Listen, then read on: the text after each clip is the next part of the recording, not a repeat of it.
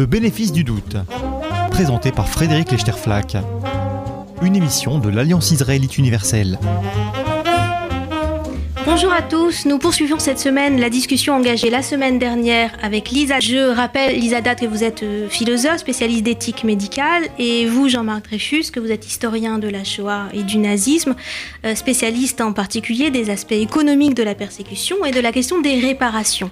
Alors, nous avons discuté ensemble la semaine dernière euh, de l'impact de ce traumatisme historique qu'a été la médecine nazie sous ses différents aspects, non seulement les très célèbres expérimentations sur cobayes humains pratiquées dans les camps nazis, mais aussi ces politiques de santé publique nazies, politiques d'eugénisme euh, coercitif, de stérilisation euh, des infirmes, d'euthanasie des handicapés mentaux euh, et toutes ces sinistres pratiques. Alors on se demandait ensemble comment ces crimes médicaux avaient été perçus sur le moment. Est-ce que notre choc aujourd'hui, quand on se réfère à ces pratiques, nazis, sur lesquels il y a beaucoup de documents qui sont parus, est-ce que notre choc est le même que celui des contemporains du procès de Nuremberg en 46-47 Et je vais vous poser, Jean-Marc Dreyfus, la question sous une forme un petit peu différente.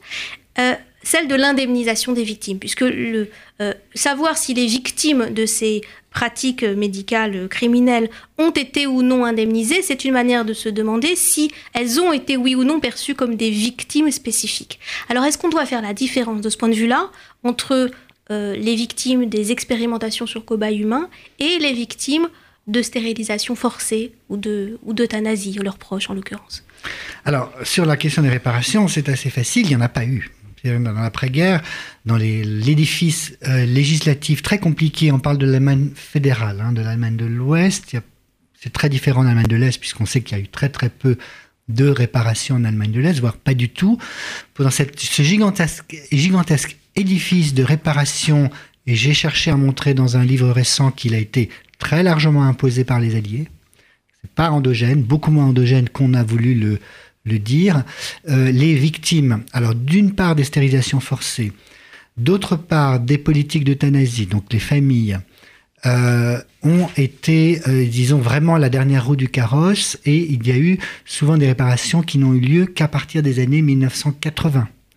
C'est-à-dire quand la génération des petits-enfants, des médecins, des petits élèves, si je veux dire, de ces médecins nazis sont arrivés au pouvoir et avec l'émergence, je dis toujours, du Parti vert. Hein. Le Parti vert, les, les, les, Grünen, a joué un rôle fondamental pour redéfinir et élargir la définition des victimes du national-socialisme telle qu'elle avait été euh, forgée à la fin des années 40. Alors pourquoi ça? Parce que ces processus ont été vus comme légaux. C'était l'application de lois allemandes légales. J'ai écrit récemment un article, qui n'est pas encore paru, sur les difficultés qu'ont eu des femmes résistantes françaises de l'ADIR, donc l'organisation de femmes résistantes, qui ont fait du lobbying avec une intensité extraordinaire pendant dix ans à partir de 1955-1956 pour obtenir des réparations allemandes pour des victimes d'expériences médicales qui avaient lieu à Ravensbrück, etc., sur celle de Klauberg, sur la gangrène osseuse. Et euh, j'ai montré dans cet article que grâce à ce lobbying qui est passé par New York, qui était très très très ferme et très intense, elles ont obtenu des petites sommes d'argent individuelles, comme ça, un paiement euh, individuel une fois pour euh, ces victimes, y compris vers la Pologne, mais pas de pension. Et donc, il n'y a pas eu de pension, n'ont pas été pensionnés, contrairement, par exemple, aux survivants juifs allemands. Aux survivants juifs allemands, pas les survivants juifs non allemand. Donc cette, question de réparation, effectivement, nous dit beaucoup de choses sur les perceptions de l'après-guerre euh, en Allemagne de ces crimes. Et j'ai découvert d'ailleurs en, lisant le, livre que vous avez co-dirigé ensemble, Une médecine de mort, un paru aux éditions Vendémiaire, et dont nous discutons aujourd'hui. Dans ce livre, on apprend notamment que les victimes de stérilisation forcée ou de ces politiques d'euthanasie, qui étaient pour la plupart évidemment des, handicapés euh, physiques ou, mentaux, euh, eh bien, n'ont que, enfin, ont été peu reconnus comme victimes et pour la plupart n'ont pas osé demander réparation parce que le stigmate pesait encore sur eux. Euh, alors, je voudrais du coup déplacer la question. Lisa Dad, est-ce qu'on peut considérer que le code de Nuremberg, code d'éthique euh, moderne sur lequel toute la recherche médicale s'est bâtie hein, depuis, euh, depuis 46-47, est-ce qu'on peut considérer que le code de Nuremberg est une réparation pour ces transgressions? Est-ce que c'est une réparation au service de l'avenir? Quel est aujourd'hui le, le, le leg pour la recherche médicale contemporaine de ce code de Nuremberg alors, le code de Nuremberg, c'est la référence ensuite de tous les codes éthiques qui vont intervenir, que ce soit le rapport Belmont, euh, le rapport d'Helsinki, ou enfin toutes les réglementations éthiques internationales vont s'appuyer sur ce code euh, de Nuremberg, notamment sur l'idée du consentement qui est pour la première fois introduite et de l'expérimentation animale qui doit être euh, préalable. Et effectivement, c'est c'est une référence absolue, c'est une sorte de garde-fou euh, et euh, une réparation, je sais pas, mais en tout cas, euh, effectivement, c'est une euh, réparation. Non, non, ça n'a pas été pensé du tout comme une réparation. Euh, ça a été, il a été rédigé à la va-vite dans les coulisses, vraiment dans les coulisses du, de ce procès des médecins. Donc pas le, le procès principal de Nuremberg, le procès Brandt, comme on l'a appelé, a été rédigé à la veille. Il est d'ailleurs très très court, hein. c'est quelques quelques articles, il se il veut très dit clair. Mais on, mm. il n'a, il n'a, on en a parlé en fait que bien plus tard en fait. Hein. Il se pas dans les années 50, le code de Nuremberg, c'était pas la référence. Hein. C'est seulement quand il y a eu dans les années 60 et 70 d'autres euh, d'autres scandales qu'on a repêché ce code en disant voilà on l'a quand même euh, qui est là. Il s'est passé quand même beaucoup de choses dans l'après-guerre. Il y a quand même euh, bah, l'émergence de euh, de la voix des patients. Hein, et à partir des années 80, ça, ça a été quand même un changement euh, très très très important. Mais alors les justement, associations la, la, patients, les associations de patients, le rôle du patient dans la relation euh, médicale avec, euh, avec le thérapeute, justement tout ça, euh, est-ce que c'est pas construit aussi sur une notion fondamentale du Code de Nuremberg, qui est la notion de consentement libre et éclairé? Et finalement, on est passé d'un paradigme où le médecin est dans une relation paternaliste, hein, ce sont les termes que, que, qu'on trouve employés dans le livre que vous avez dirigé, dans une relation paternaliste avec le patient, dans une éthique de la bienveillance, espère-t-on, pour le, pour le patient. Et non malveillance. Voilà. et, voilà. mais, mais, en tout cas, c'est le médecin qui sait ce qui est bon pour le patient et qui, et qui lui intime de faire ce qu'il a à faire en tant que patient et de se tenir dans son rôle de patient. On est passé à un autre paradigme, qui est un paradigme plus libéral, où le patient euh, est capable de décider pour lui-même ce, ce, qui est bon pour lui. Alors, cette notion de consentement, on voit bien d'où elle surgit. Elle surgit évidemment, du, j'allais dire, du contre-coup de ces expérimentations sur des cobayes humains qui avaient évidemment rien demandé euh, et sur lesquels on s'est permis de faire des expériences, euh, de ces politiques de santé publique extrêmement coercitives, là encore sur des, populations qui n'avaient rien demandé. Mais est-ce que cette notion de consentement libre et éclairé, elle est aujourd'hui encore pleinement pertinente ou est-ce qu'elle atteint ses limites, Lisa Dad oui, alors c'est en tout cas, elle est très utilisée, c'est-à-dire que chaque fois qu'il s'agit euh, de prendre des décisions, de directives anticipées, euh, de prélèvement d'organes, de diagnostic prénatal ou autre chose, on utilise un peu comme un couteau suisse euh, cette idée du consentement. Euh, alors ça, c'est supposé protéger le patient, ça protège aussi le médecin parce que euh, ce qui intervient aussi, c'est les possibilités de suite judiciaire hein, contre les médecins. Donc le consentement, c'est aussi le moyen pour les médecins de se protéger parce qu'ils ont toujours euh, en tête quand même cette possibilité légale. Et c'est très important pour eux de savoir si c'est autorisé par la loi ou pas par la loi. Hein. Il y a parfois une, euh, une confusion entre ce qui est juridique et ce qui est éthique chez les médecins. Mais euh, le consentement, euh, évidemment, euh, connaît des limites. Premièrement, parce qu'il est demandé, quand les gens sont malades, à des personnes qui sont vulnérables, que malgré tout, elles se disent si on accepte ou si on n'accepte pas, par exemple, d'entrer dans un protocole de recherche, peut-être qu'on sera moins bien vu, peut-être qu'on sera moins bien soigné. Donc il y a tous ces paramètres qui rentrent en jeu. Et puis il y a le fait aussi que souvent on demande aux gens de consentir par avance c'est-à-dire de décider quelles sont les mesures à prendre dans un État qu'ils ne connaissent pas encore et qui est susceptible de bouleverser leur système de valeurs. Et ça, c'est un gros problème qu'on rencontre, c'est-à-dire que les décisions qu'on prend quand on est jeune en bonne santé et en pleine activité ne sont pas nécessairement les mêmes que celles qu'on aurait prises euh, en étant malade. Alors évidemment, on peut toujours les changer, mais après, quand les gens sont plus en état de s'exprimer, qu'ils ont laissé leur décision sous forme de directive anticipée ou à, à, une personne de quand même le consentement. Ça n'est pas le moyen de se sortir de toutes les situations. Avec, des, avec une complexification terrible depuis la période nazie liée au progrès de la médecine médicale. La réanimation était une spécialité médicale qui n'existait pas dans les années 30. Oui, c'est ça qui crée des, états qui sont des états un petit peu limites. Euh, oui, voilà. Euh. Des états limites, des états euh, parfois monstrueux. En tout cas, les réanimateurs aujourd'hui, ils peuvent réanimer tellement loin qu'ils sont capables de créer des vies qui sont à mi-chemin entre la vie et la mort, qui sont des états de coma prolongé, végétatif, définitif.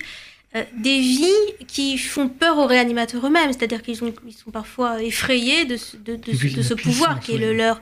Alors, de ce point de vue-là, est-ce que notre, j'allais dire, le, spectre du nazisme euh, nous éclaire ou nous bloque dans notre réflexion éthique sur, par exemple, sur les limites de la réanimation Est-ce qu'on est qu'on crée des vies qui sont encore humaines? Est-ce que c'est une bonne manière de formuler la question ou est-ce que je suis déjà en train de dériver en très, la C'est très compliqué parce que, par exemple, sur les comas post-anoxiques, sur les gens qui sont dans ces états de coma que vous décrivez, des états aussi relationnels très, très poussés où ils peuvent plus échanger avec les autres, euh, il y a une, un spectre si large entre les médecins euh, d'appréciation de la qualité de ces vies, que on a d'un côté certains qui vont vous dire de toute façon nous ne produisons pas de coma post-anoxique parce que nous considérons que ce ne sont pas des états à vivre et donc nous ne laissons pas arriver les gens dans cet état-là, nous ne les réanimons pas, jusqu'à l'autre échelle, l'autre aspect du, l'autre limite du spectre, où vous avez des, des rééducateurs qui disent mais au fond ces gens sont dans un état équivalent à celui des diabétiques, c'est-à-dire c'est une maladie chronique euh, qui est installée dans le temps. Donc c'est extrêmement compliqué parce que dans l'appréciation d'une vie euh, et de la qualité d'une vie, euh, on peut avoir euh, on peut avoir toutes les toutes les nuances. Alors le il faut savoir que la référence au nazisme, elle joue toujours dans les deux sens. C'est-à-dire mm. elle joue à la fois comme épouvantail et elle joue à la fois comme tranquillisant en disant de toute façon c'était des nazis, ça risque pas on risque pas d'avoir les mêmes logiques. Ça c'est un aspect qui est très important aussi. et on l'a vu quand on a parlé du colloque et qu'on on a voulu euh, impliquer euh, certains médecins d'associations dans lesquelles je travaillais et qui ont dit mais quel est l'intérêt? Pour nous Nous ne sommes pas historiens et nous n'avons rien à voir avec ces médecins-là. Et ils ne pouvaient même pas imaginer que les questions que ces médecins s'étaient posées ou que les traditions dont ils se, dont ils se recommandaient puissent avoir une relation avec les raisonnements eux-mêmes que faisaient. Mais, ça, ça a été le rôle et réussi d'ailleurs du procès des médecins qui a été de, de mettre en avant une poignée de médecins dont certains ont été condamnés à mort quand même, une douzaine, hein, où j'étais 13, 13 médecins dans ce fameux procès Brandt, qui était le médecin personnel d'Hitler, euh, qui a donné son nom à la procédure, qui a été de mettre en avant une, des médecins qu'on a pathologisés, c'est-à-dire qu'on les a présentés comme des monstres sadiques comme la plupart des... On a envoyé des, des psychiatres, et puis il y a eu une couverture médiatique assez extraordinaire de ce procès. Il faut penser que dans l'après-guerre, la table de dissection, ça, on a du mal à s'imaginer, la table de dissection, quand on, on voyait une table, on montrait une table de dissection médicale euh, au grand public, il identifiait ça immédiatement avec le nazisme. Comme maintenant, on identifie euh, le portail d'Auschwitz, en fait. Hein. Alors ça, c'est une mémoire qui, est différente, hein, qui, a, changé cette mémoire. La mémoire des crimes nazis a été en fait exactement répliquée telle qu'elle avait été mise en scène à Nuremberg par l'ouvrage récent de Michel Simès, donc le médecin de la télé, qui fait des émissions qui sont très populaires, que, que les gens aiment beaucoup. Euh, ne sauriez pas, Frédéric, euh, qui a une voix. Enfin, il a vendu, je ne sais pas combien de dizaines de milliers d'exemplaires. C'est très intéressant parce que lui a mis en avant, il a fait son livre sur Hippocrate, là. Euh, Hippocrate aux enfers. aux enfers. Et, et ce qui est très intéressant pour l'historien, c'est qu'il a exactement repris les thèmes de de tel qu'on avait décrit les médecins en 47. Mais précisément, ce qui l'intéressait, c'était, j'allais dire, le, sensationnalisme. Il y a une dimension voyeuriste, hein, voyeuriste. Dans, cette... Et qui, et qui alors l'historien parle, et ça c'est aussi quelque chose qu'on a essayé de montrer dans notre modeste volume qui traite de beaucoup de sujets, c'est qu'en fait, on a beaucoup avancé. C'est-à-dire qu'on sait que les logiques à l'œuvre dans le système nazi étaient très différente de ce qu'on a voulu voir, une poignée de sadiques qu'on voit constamment représentés au, cinéma, à qui on laisse les mains libres et qui vont euh, voilà, assassiner des gens, faire des expériences sadiques, etc. C'est tout un système mobilisé pour la recherche. Et c'est une continuité aussi, puisqu'on a vu qu'un certain nombre des, des, problématiques de cette médecine nazie, en fait, étaient le, le résultat d'une évolution de la théorie médicale, une évolution des pratiques, que ce soit sur, sur ou sur euh, l'utilisation euh, des euh, ressources rares au profit euh, de, de, la collectivité. Alors c'est peut-être un point sur lequel on peut euh, rediscuter parce que c'est une, j'allais dire, c'est un tabou aujourd'hui de la, de la réflexion sur la médecine, en particulier en France. En France, on est dans un pays qui considère que la santé n'a pas de prix. Et de la santé, comportée comme un nazi, c'est déjà être dans, une, dans un cadre de pensée de réserver euh, les ressources à ceux qui, euh, aux plus forts, aux plus compétents, aux plus utiles, à ceux qui méritent le plus. Tous ces termes euh, j'allais dire, corrompu d'avance.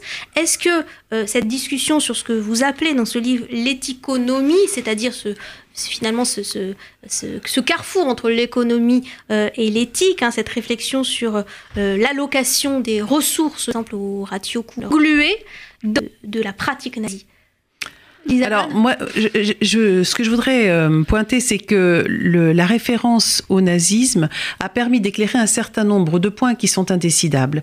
Euh, il y a une question qu'on n'a pas abordée, c'est celle de la validité scientifique, par exemple, des résultats de cette recherche.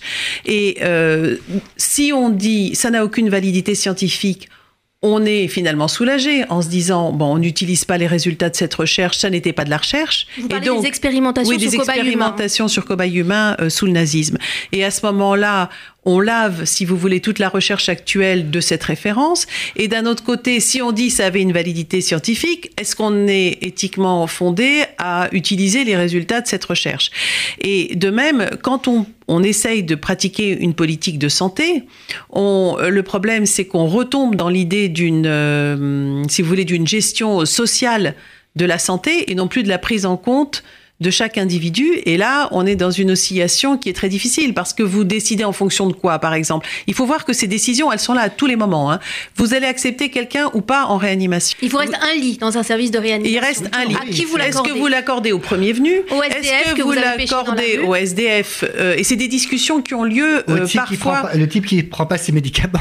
Vous voyez, par exemple, oui, dans ces discussions collégiales avant décision d'arrêt de traitement, ce sont des arguments qui rentrent en compte. C'est-à-dire, si effectivement c'est un, c'est un mendiant qui n'aura pas les moyens après de subvenir à ses propres besoins, est-ce qu'on, est-ce qu'on garde un lit pour lui? Est-ce qu'on continue à le soigner? Ou est-ce qu'on, est-ce que la personne très âgée, démente, prise en charge, ou est-ce qu'après elle ne va pas l'être et à ce moment-là, c'est pas la peine de prolonger son agonie?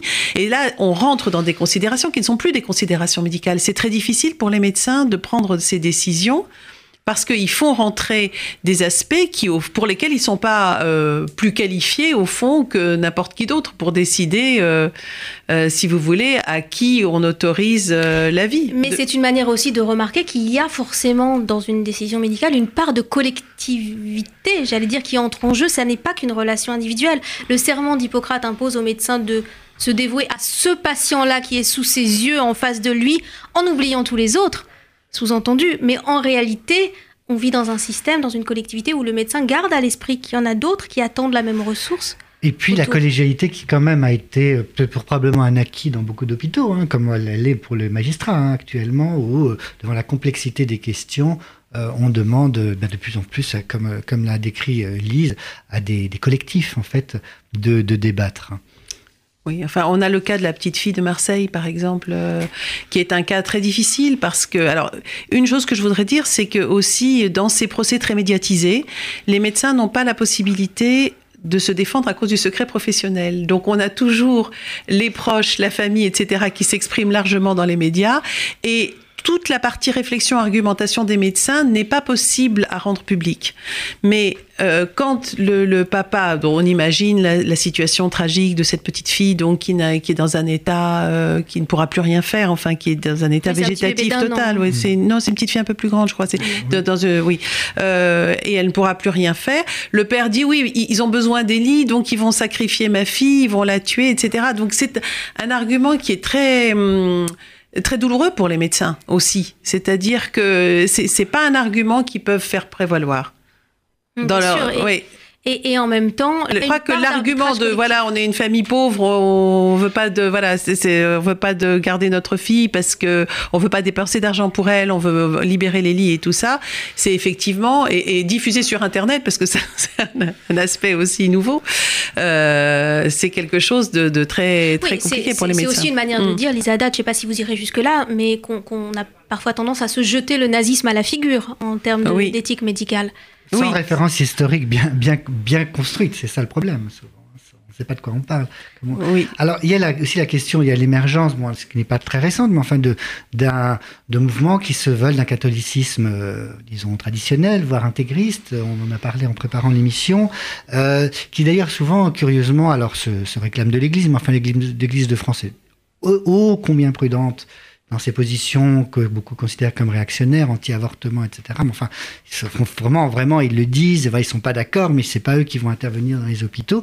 Avec ces, ces mouvements catholiques euh, qu'on a vus dans différentes affaires, euh, voilà, tout d'un coup euh, émerger, et qui sont très inspirés en fait de, de fondamentalisme de protestants américains. Ça c'est très très étonnant. En particulier les débats sur les cellules souches, ça vient directement directement des États-Unis. Oui, et ces, ces mouvements passent un peu vite de l'argument de la protection des plus faibles à celui finalement de, d'empêcher toute recherche qui viserait à éradiquer certaines maladies génétiquement transmissibles. et qui refuse naturellement aussi la diffusion individuelle. Toute la complexité qu'on a essayé de voir, ils la refusent au nom d'un principe qu'ils veulent intangible de protection de la vie, quelle qu'elle soit sans, tenir compte de circonstances. C'est pas tellement la vision juive d'ailleurs. Hein. La vision juive se veut, même pour ceux qui font de l'éthique médicale euh, juive, euh, se veut beaucoup plus sur une, approche individuelle de chaque cas, euh, comme c'est le cas dans, dans l'application de la dans beaucoup de dans beaucoup de domaines. On voit bien en vous entendant l'un et l'autre, Lisada et Jean-Marc Dreyfus, à quel point cette référence aux crimes médicaux nazis peut jouer dans différents sens, hein. à quel point elle, elle exerce évidemment un rôle de garde-fou et en même temps euh, elle a parfois des effets pervers, elle a parfois tendance à bloquer la réflexion éthique plutôt qu'elle ne, plutôt qu'elle ne l'éclaire. Euh, je renvoie peut-être pour approfondir ces sujets, car il est temps qu'on se quitte, à votre euh, remarquable ouvrage donc, de synthèse qui s'appelle Une médecine de mort, donc sous votre direction conjointe Lisada et Jean-Marc Dreyfus aux éditions Vendémiaire.